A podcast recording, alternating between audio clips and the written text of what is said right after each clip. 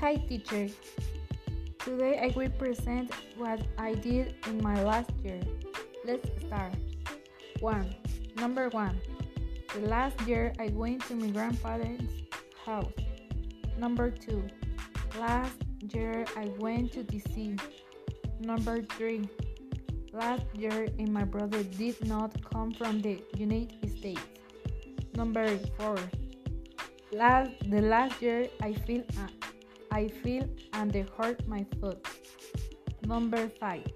The last year was my last year in high school.